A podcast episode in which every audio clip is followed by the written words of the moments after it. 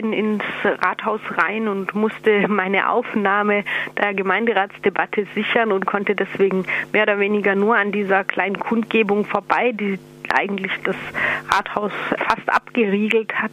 Da waren einige Personen dabei, teilweise auch ähm, ganz junge Menschen, die gegen dieses Baugebiet ähm, protestiert haben. Und ich kann da eher ähm, auf eine Pressemitteilung Bezug nehmen, die es auch dazu gab, dass eines dieser Baugebiete Agrarflächen bedrohen würde und damit teilweise auch existenzbedrohend für Landwirte werden könnte, die damit ihre Flächen verlieren, sich damit teilweise in einem Maß verkleinern, dass ihnen die Fortführung des Betriebs eigentlich nicht mehr möglich sei, so die Pressemitteilung.